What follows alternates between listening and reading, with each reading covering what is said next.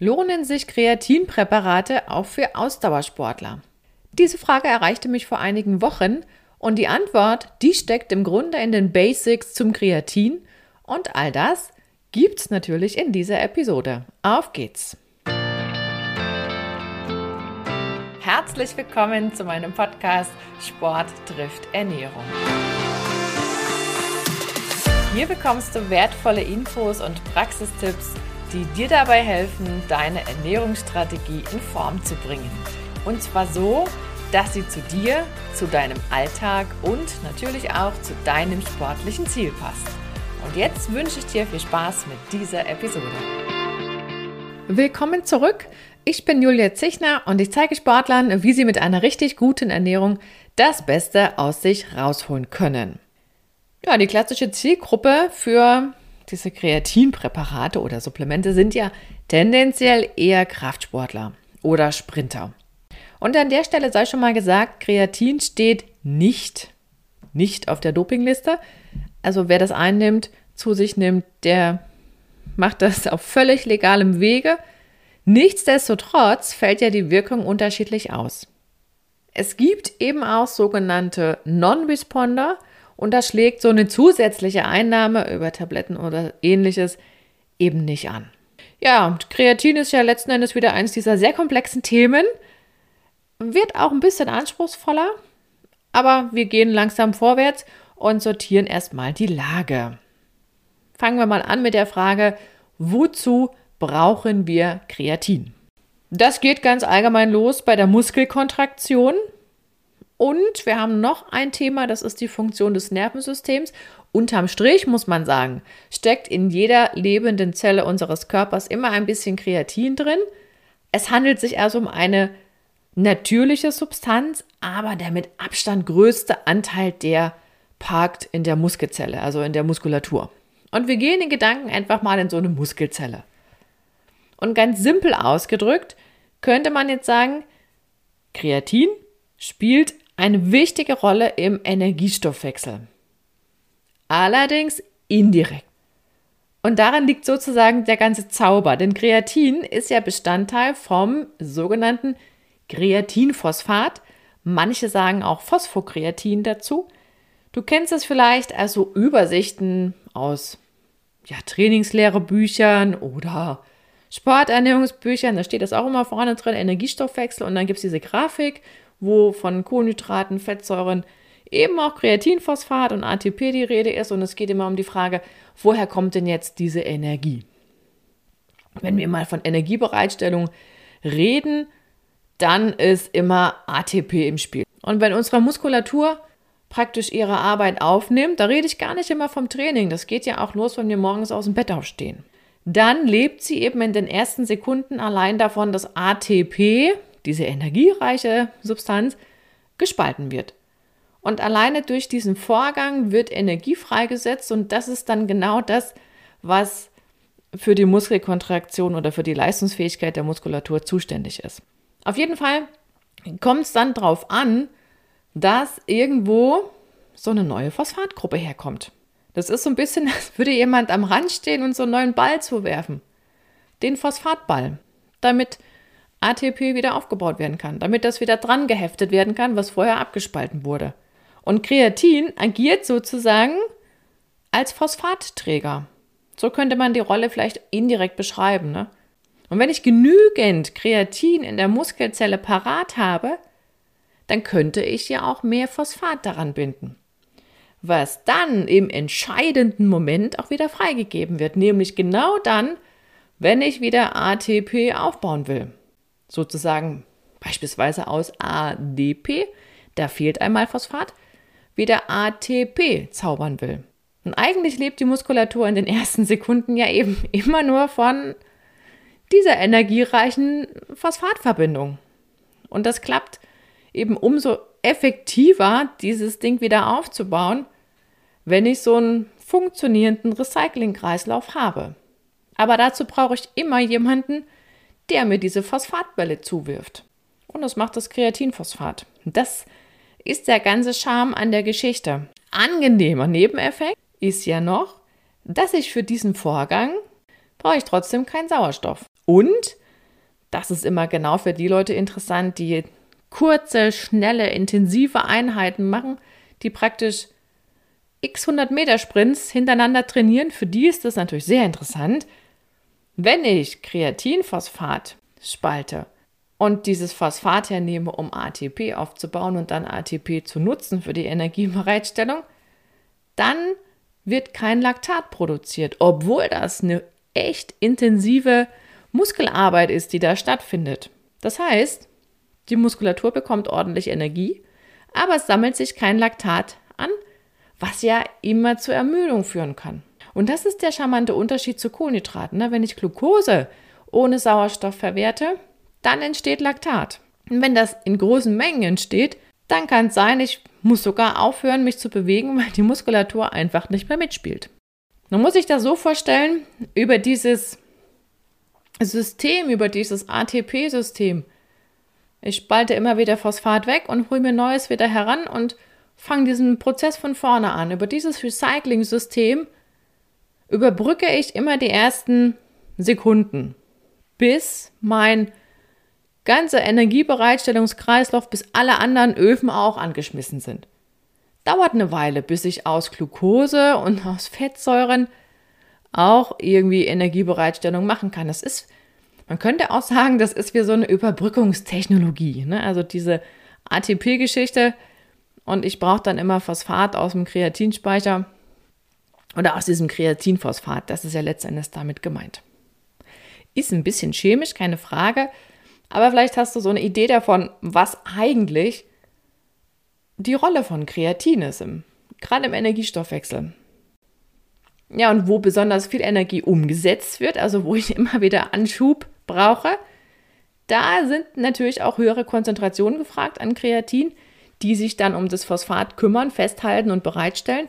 Und in den Muskelzellen steckt mit Abstand, wirklich mit Abstand, am meisten Kreatin. Da parken letzten Endes, die einen sagen 90, die anderen sagen 95 Prozent des gesamten Körperbestands. Also man könnte auch sagen fast alles. Und der große Anteil davon, also mehr als zwei Drittel, liegt auch wirklich gebunden vor. Das heißt, das Kreatin nimmt das Phosphat an die Hand. Der Rest ist dann frei, also Kreatin, was theoretisch noch Phosphat binden könnte. Wenn das so spannend ist, in der Muskulatur zu haben, wie kommen wir jetzt dazu? Und da gibt es insgesamt drei Möglichkeiten. Die erste ist ziemlich einfach. Wir nehmen Kreatin mit der Nahrung zu uns. Aber es kommt natürlich darauf an, was man so isst. Wer Mischkost macht, also alle Lebensmittelgruppen bedient, der kommt, ich sag mal, bei handelsüblichen Portionsgrößen und nicht doppelt so hohen Energiebedarfszahlen, wie es der Durchschnittsbürger hat, dann kommt der vielleicht auf ein Gramm. Kann mehr sein, kann weniger sein. Das hängt davon ab, was und wie viel ich davon esse. Wo steckt Kreatin jetzt in interessanten Mengen drin?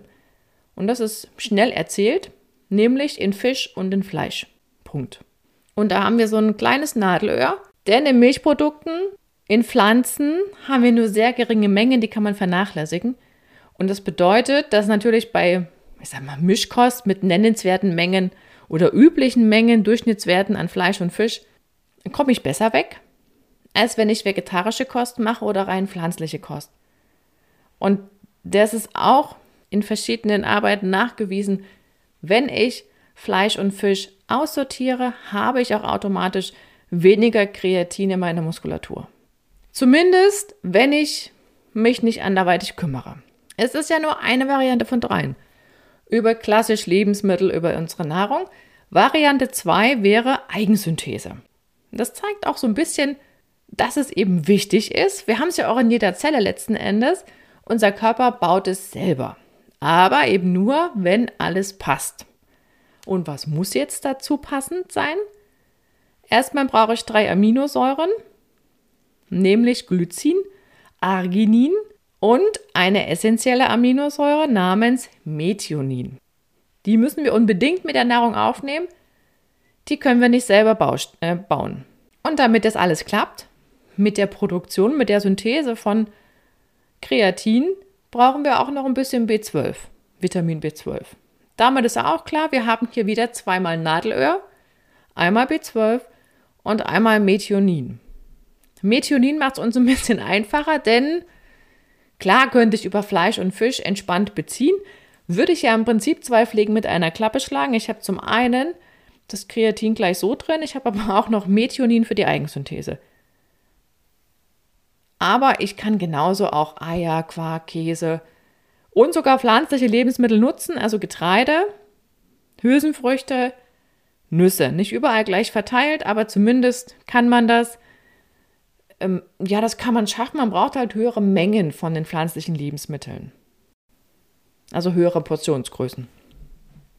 Und wenn alles ideal läuft, dann würden wir zumindest ein Gramm selber basteln pro Tag. Das sind Durchschnittswerte. Kann auch mehr sein, je nachdem, wie deine Voraussetzungen passen. Kann auch weniger sein, wenn irgendwas fehlt. Ja, wo findet das Ganze statt? Wo ist sozusagen Produktionsstätte? Dreimal darfst du raten, mal wieder die Leber. Glaube ich, hat man fast immer einen Treffer. Dort ist im Prinzip, ich sage mal, das ist so BASF im Körper, da ist 24-7 immer was los. In dem Falle machen die Nieren noch ein bisschen mit und auch die Bauchspeicheldrüse. Das heißt, wir hatten normale Lebensmittel, wir hatten Eigensynthese und wenn das alles nicht so richtig in Fahrt kommt, hätten wir immer noch den dritten Weg, Supplementierung. Da kann man sich aussuchen, Pulver, Tabletten, Kapseln. Ideal ist Kreatin-Monohydrat. Und wichtig ist, gerade auch für Leistungssportler oder eben jene, die immer mal eine Dopingkontrolle vielleicht haben, dass man nichts erwischt, was in irgendeiner Form mit unerwünschten Substanzen verunreinigt sein könnte. Aber das trifft ja auf alle Nahrungsergänzungsmittel zu. Da gibt es die Kölner Liste, wo man das auch zumindest stichprobenartig nachgucken kann. Da werden nicht alle Chargen getestet, aber zumindest ein paar von bestimmten Herstellern. Durchaus spannend, da mal reinzugucken. Wie viel für wen jetzt gut ist, das ist eine ganz individuelle Frage. Die hängt immer von deiner Ist-Situation ab, auch von dem Grund, warum will man denn supplementieren? Was will ich damit erreichen? Was verspreche ich mir davon? Geht es darum, irgendeine Zufuhrlücke zu stopfen, aufzufüllen? Weil ich vielleicht nur wenig Fleisch oder Fisch oder gar kein Fleisch und gar keinen Fisch esse oder überhaupt keine tierischen Lebensmittel das könnte eine Idee sein. Und das ist auch eine Frage, die sich natürlich an Ausdauersportler richtet. Da sind wir noch gar nicht im oder noch gar nicht in diesem Bereich oder haben noch gar nicht die Idee, vielleicht irgendwie Leistungssteigerung hinzukriegen. Davon reden wir noch gar nicht. Wir reden einfach nur davon, dass man im Prinzip das ausnutzt, was der Körper ja mit einer Mischkost auch hinkriegen könnte. Oder, und das ist der Weg, den ich gerade schon angedeutet hatte, möchte ich ganz bewusst den Anteil an Kreatin in der Muskulatur erhöhen. Also im Prinzip so richtig, ja, die Speichermöglichkeit ausschöpfen. Und wie schnell soll das passieren? Rein theoretisch heißt es immer, könnte man mit so einer Supplementierung 20% nochmal oben drauf packen. Also ich könnte meinen Kreatinspiegel um diesen 20% Anteil erhöhen. Auch eben bei Mischköstlern. Aber auch das sind Durchschnittswerte. Ne? Also hat ja eingangs schon gesagt, Gibt leider auch diejenigen, die werden gar nichts weiter merken. Dieser Non-Responder gibt es halt. Und insofern bleibt am Ende nur die Option, ausprobieren, ob es bei einem selber irgendwie klappt. Ja, wenn du jetzt sagst, du willst die Speicher auffüllen und willst mal so richtig wissen, wie viel geht denn bei mir rein? Wo ist jetzt das Limit? Das schaffen wir ja mit klassischer Nahrung, auch wenn es Mischkost ist, schaffen wir das nicht. Und auch über die Eigensynthese ist es nicht Standard, dass wir dann randvoll Kreatin in den Muskelzellen geparkt haben. Da muss man schon über den Bedarf nochmal hinausgehen, um das ein bisschen nach oben zu heben. Das erinnert vielleicht an dieses Thema, was wir in der letzten Folge hatten, dass ich ja auch mehr Kohlenhydrate essen muss, als ich jetzt gerade brauche, um dann eben in dem Speicher richtig viel reinzukriegen. Das ist hier von der Idee her vergleichbar vielleicht, ne, dass ich im Prinzip mehr nochmal anbieten muss, um ein Plus in meiner Muskulatur hinzukriegen, was über dieses Alltagsniveau hinausgeht. Und dann gibt es eigentlich zwei probate Wege. Das eine ist das klassische. Ich könnte sagen, ich arbeite mit höheren Mengen, Dosierungen pro Tag, mache so eine Aufladephase, mache dann eine Haltephase und dann bekomme ich in kurzer Zeit viel in die Muskulatur, habe sozusagen aufgeladen einmal und dann halte ich das. Ich könnte auch sagen, naja, ich habe eigentlich ein bisschen mehr Zeit, mache das ganz entspannt, vielleicht auf vier Wochen kalkuliert, arbeite mit kleineren Dosierungen, mache das Ganze sanfter. Habe aber am Ende vielleicht den gleichen Füllstand. Das ist möglich. Weiß man auch. Das eine geht schnell. Immer die Frage, wie viel Zeit habe ich denn? Und eine Sache ist auch noch wichtig. Wenn ich Kreatin zu mir nehme und gerade wenn ich große Mengen kurzer Zeit nehme, dann muss ich auch mit einem deutlichen Anstieg meines Körpergewichts rechnen. Das passiert, weil ich eine Wassereinlagerung habe in der Muskelzelle. Die ist normal. Und das kann locker zwei Kilo betragen. Kommt immer darauf an, was ich für ein Ausgangsgewicht habe, wie hoch auch der Anteil an Muskelmasse ist. Und wenn du dir jetzt so einen normalgewichtigen Sportler vorstellst, ich mach's mal rund 100 Kilogramm, da können das wirklich ja, bis zu 5 Kilo, 4, 5 Kilo plus sein auf der Waage und es resultiert eben aus Wasser, was gebunden wird. Und das ist manchmal erwünscht. Stichwort Bodybuilding. Mehr Muskelvolumen. Manchmal ist das nicht erwünscht. Beim Marathonlaufen vielleicht. Was auch mit dieser Supplementierung einhergeht, ist, dass Magnesium gebunden wird und deshalb heißt es immer, ja, da nimmst du halt ein bisschen mehr Magnesium ein, wenn du Kreatin schluckst. Oder es gibt ja inzwischen auch so Kombipräparate, da muss man aber immer hingucken, wie Magnesium dann gerade wirklich vorliegt.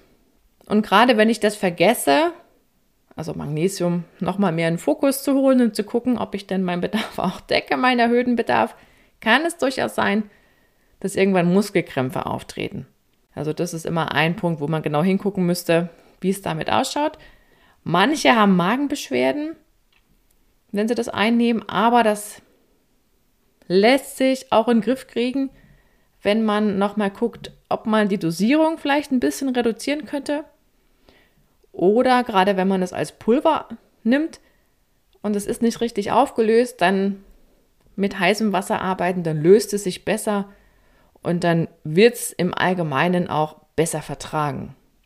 Ja, was viele noch interessiert, ist ja immer die Geschichte, muss man jetzt eine Pause machen, wenn man Tabletten schluckt? Da gehen die Meinungen ein bisschen auseinander. Die einen sagen, ja, eigentlich nicht verkehrt.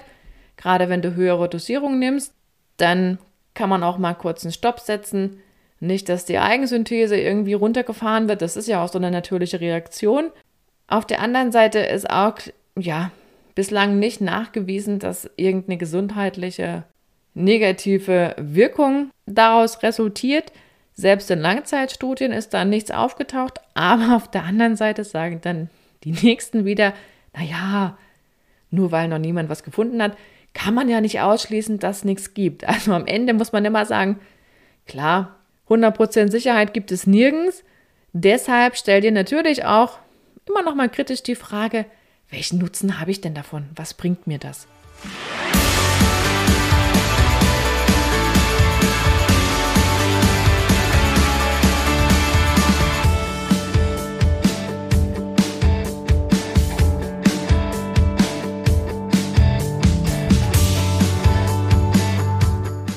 Da sind wir auch bei dem Punkt, was bringt denn jetzt die Einnahme von Kreatin?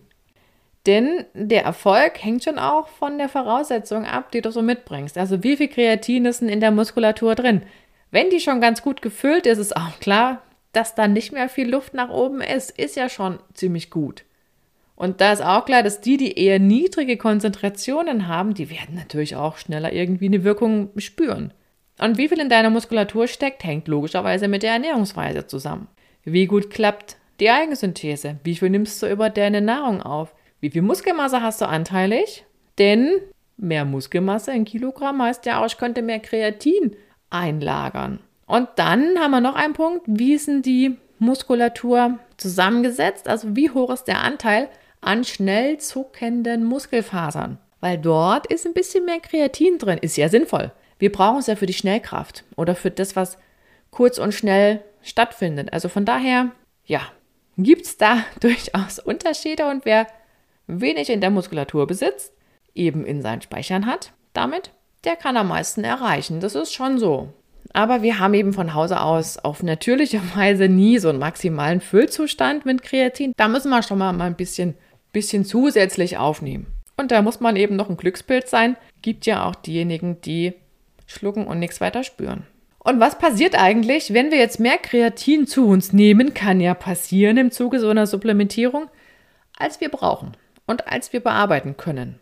Das ist ganz einfach, das wird halt wieder ausgeschieden über die Niere, wird noch umgebaut vorher zu Kreatinin und das lässt sich dann im Urin nachweisen.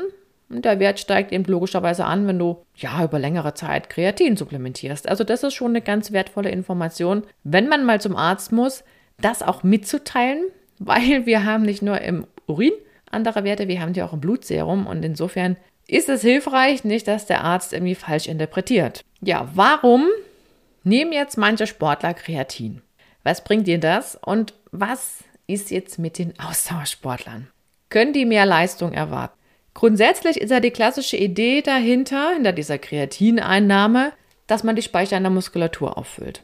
Damit ich im Fall des Falles richtig gut Energiebereitstellung, also Muskelkontraktion in sehr kurzer Zeit betreiben kann.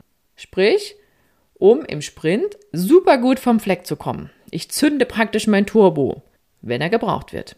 Und wenn du jetzt dir vorstellst, du hast ein bisschen was supplementiert, hast das Glück, ein Responder zu sein, welche Effekte würden jetzt passieren? Du hättest mehr Muskelkraft, also zunächst ja auch im Training. Dadurch kannst du auch anders trainieren. Schnellkraft steigt, mehr Muskelkontraktion ist möglich. Und wenn du anders trainieren kannst, also auch mehr Gewicht auflegen kannst, beispielsweise, dann könntest du ja auch noch besser Muskelmasse aufbauen. Und das ist auch das, was man langfristig beobachten würde. Du hast mehr fettfreie Masse, aber das ist eben deshalb so, weil du auch anders trainieren kannst. So, wenn du jetzt aber zu schnell zu höheren Gewichten greifen würdest, dann greift wieder der Spruch, ja, wo gehobelt wird, da fallen auch Späne. Und da sollte man sich immer bewusst machen, naja, ich habe zwar mehr Kraft, habe ein höheres Kraftniveau, aber das heißt ja nicht, dass dein Körper auch mit diesen höheren Gewichten sofort umgehen kann. Muskulatur ist das eine, wir haben ja noch Sehnen, wir haben noch Bänder und die müssen sich auch anpassen an die höhere Belastung, nur brauchen die ein bisschen länger. Das ist dann immer so ein Punkt, wo die Verletzungsgefahr steigen kann, deswegen nicht übermütig werden, auch wenn es sich so gut anfühlt. Man sagt auch generell, wer Anfänger ist mit Training, der sollte erstmal sowieso den Erfolg nutzen, den jeder Anfänger hat, wenn er gescheit trainiert. Und dann, wenn man schon auf einem höheren Niveau gelandet ist und nicht mehr so gut nach oben steigern kann, dann wäre das vielleicht eher ein kluger Zeitpunkt, um das mal zu testen, ob Kreatin was bringt. Ja, wir hätten jetzt mehr Volumen, also mehr Muskelmasse, höheres Muskelvolumen, weil wir ja auch Wasser einlagern. Zumindest ist es dann ja deutlich zu spüren, wenn wir mit dem klassischen Aufladeschema arbeiten. Und was man auch weiß, ist, dass zum Beispiel ja noch so ein paar Stoffwechselwege getriggert werden, also auch die Proteinsynthese in der Geschwindigkeit zunimmt. Dann heißt es wieder, naja, da ist auch vielleicht für die Regeneration besser. Aber man muss ja auch ins Kleingedruckte gucken. Und da steht auch drin, pass mal auf, du kannst schlucken, ja, aber vergiss nicht zu trainieren. Das wirkt nämlich nur in Kombination mit dem Training. Das heißt, mit der reinen Supplementierung ist es noch lange nicht zu tun, noch nicht getan. Und immer wenn das Schlagwort Proteinbiosynthese aufploppt, dann ist auch klar, ja, ja, alles nett und schön. Aber da braucht es halt auch die essentiellen Aminosäuren, sonst läuft der Laden auch nicht. Sind wir wieder beim Thema Ernährung.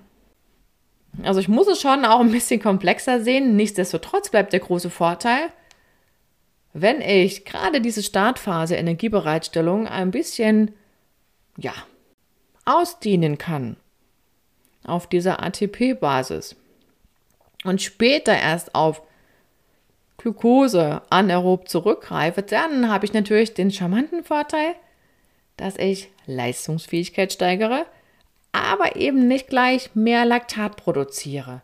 Und das heißt ganz klar, ich kann ein höheres Leistungsniveau haben im Schnellkraftbereich und habe diese Ermüdung ein bisschen später. Das heißt, letzten Endes, wenn du kurze, schnelle Geschichten machst, Sprints bis 30 Sekunden, die können auch wiederholend stattfinden, dann hast du durchaus einen Vorteil. Oder wenn du so kurze Kraftbelastung hast, beispielsweise im Gewichtheben oder im Kraftsport, hättest du auch wahrscheinlich einen Vorteil.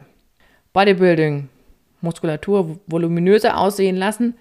Auch ein klarer Punkt. Wäre jetzt möglich ne, mit Kreatin. Gerade wenn ich in kurzer Zeit höhere Dosierungen mache, dann habe ich auch in kurzer Zeit mehr Wasser eingelagert. Ja, und wie profitieren jetzt Ausdauersportler? Profitieren die überhaupt? Zumindest ist eines klar. Wir haben keinen leistungssteigernden Effekt auf die Muskulatur, wenn wir von langfristiger Energiebereitstellung reden. Also über eine Stunde, zwei Stunden, drei Stunden, vielleicht auch schon bei einer halben Stunde angefangen, da ist völlig hinfällig. Spielt es keine Rolle, wie viel Kreatin ich in der Muskulatur habe. Anstelle von Kreatinphosphat sind ja Fettsäuren und Glucose immer zur Stelle, wenn es um Energiebereitstellung geht und längere Zeitfenster. Und was im Ausdauersport ja auch interessant ist, das ist durchaus das Thema Wettkampfgewicht, natürlich. Und wenn ich jetzt Wassereinlagerungen provoziere, ohne wirklich schneller vom Fleck zu kommen über lange Zeit, ist das schwierig.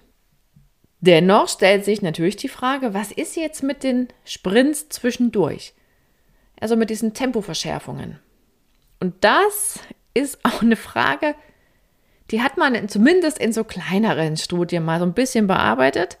Bringt das was? Wenn man jetzt beispielsweise mit den Kohlenhydraten, die man ja auch von einer größeren Ausdauerbelastung einlagert, vielleicht gleich noch ein bisschen Kreatin mit aufnimmt. Macht das was? Könnte ich dann mehr Watt auf die Pedale bringen? Eine Fragestellung. Da kam dann tatsächlich raus, ja, wenn man das moderat gestaltet, könnte man die Wattleistung ein bisschen mehr steigern. Man hatte man da so ein bisschen Wettkampf simuliert und die Placebo-Gruppe, die hatte halt geringere Werte. Aber, aber, das sind halt auch Studien mit geringen Probandenzahlen. Und da ist es immer schwierig, da so eine allgemeine Aussagekraft abzuleiten. Nichtsdestotrotz ist schon so, dass es auch Ausdauersportler durchaus Kreatin einnehmen, gerade wenn so Defizite ausgeglichen werden sollen, die halt über die Ernährung nicht leistbar sind oder nicht geleistet werden können. Und gerade wenn so ein paar Tempoverschärfungen immer wieder dabei sind, ist es im Leistungsbereich schon ein Thema. Aber das muss jeder ausprobieren und auch kritisch für sich bewerten, habe ich einen Nutzen davon. Denn da steht ja immer ein Plus an Körpergewicht auf der anderen Seite und das ist nicht automatisch ein Vorteil. Ne? Da brauche ich ja immer noch mal ein höheres Kraftniveau, um eben mehr Gewicht, mehr Körpergewicht gleich schnell oder noch schneller zu beschleunigen. Vielleicht ist es ja dann sinnvoll oder nutzvoll, wenn ich Krafttrainingsphasen habe. Mache ja auch Ausdauersportler, dass halt mein Trainingsschwerpunkt anders legen möglich. Aber für die reine Ausdauerleistung, also dass man jetzt eine schnellere Marathonzeit hat, nennenswert, das sei mal dahingestellt. Halten wir also fest. Kreatin steckt in jeder lebenden Körperzelle, mit Abstand am meisten in der Muskulatur. Energiebereitstellung ist das große Schlagwort, beziehungsweise Muskelkontraktion und alles, was unter 30 Sekunden läuft, Sprints, Maximalkraftleistungen sind im Prinzip genau im Fokus. Und wir hatten ja gesagt, Kreatin kommt in Form von Kreatinphosphat in der Muskelzelle vor. Und der eigentliche Zauber liegt daran, dass im Prinzip, ja, das Kreatinphosphat das Phosphat wieder freigibt. Wer Fleisch und Fisch isst, der nimmt mit der Nahrung Kreatin auf. Ansonsten hätten wir noch die Eigensynthese. Und die läuft natürlich dann, wenn alles da ist, was gebraucht wird, die drei Aminosäuren und das B12. Und Variante 3 wäre eine Supplementierung, aber nicht jeder hat das große losgezogen und nicht jeder reagiert mit dem gleichen Effekt. Wassereinlagerung geht parallel einher. Magnesium wird auch in der Muskelzelle gebunden. Und im Ausdauersport kommt es eben allenfalls dann in Frage, wenn ich Tempoverschärfung habe zwischendrin und auch auf einem hohen Leistungsniveau unterwegs bin. Ich komme eigentlich dann unter Druck, wenn meine Konkurrenz es auch nimmt und davon profitiert. Das ist so ein bisschen dieses Ringlein-Spielchen. Ja, wo auch im Prinzip so ein indirekter Druck entsteht, das mal auszuprobieren. Ja, oder die Konzentration in der Muskulatur ist, warum auch immer, vergleichsweise niedrig. Für die langfristige Energiebereitstellung sind aber immer noch Kohlenhydrate und Fettsäure nötig, egal wie viel Kreatinphosphat ich im Tank habe. So, das war's zum Kreatin. Und an dieser Stelle nochmal herzlichen Dank für die Frage zum Kreatin im Ausdauersport. Und wenn du auch gerne wissen möchtest, was ich von Supplement X oder Lebensmittel Y so halte, dann schreib mir am besten eine E-Mail an feedback at foodeducation.de und eine bunte Mischung aus Infos und Tipps zu Ernährungsthemen bekommst du übrigens auch in meinem Newsletter und du kannst dich eintragen unter foodeducation.de slash newsletter. Wie immer gibt es alles nochmal in den Shownotes zum Nachlesen und Anklicken. Und auf jeden Fall wünsche ich dir jetzt noch einen wunderschönen Tag. Wir hören uns in der nächsten Episode. Bis dahin, deine Julia.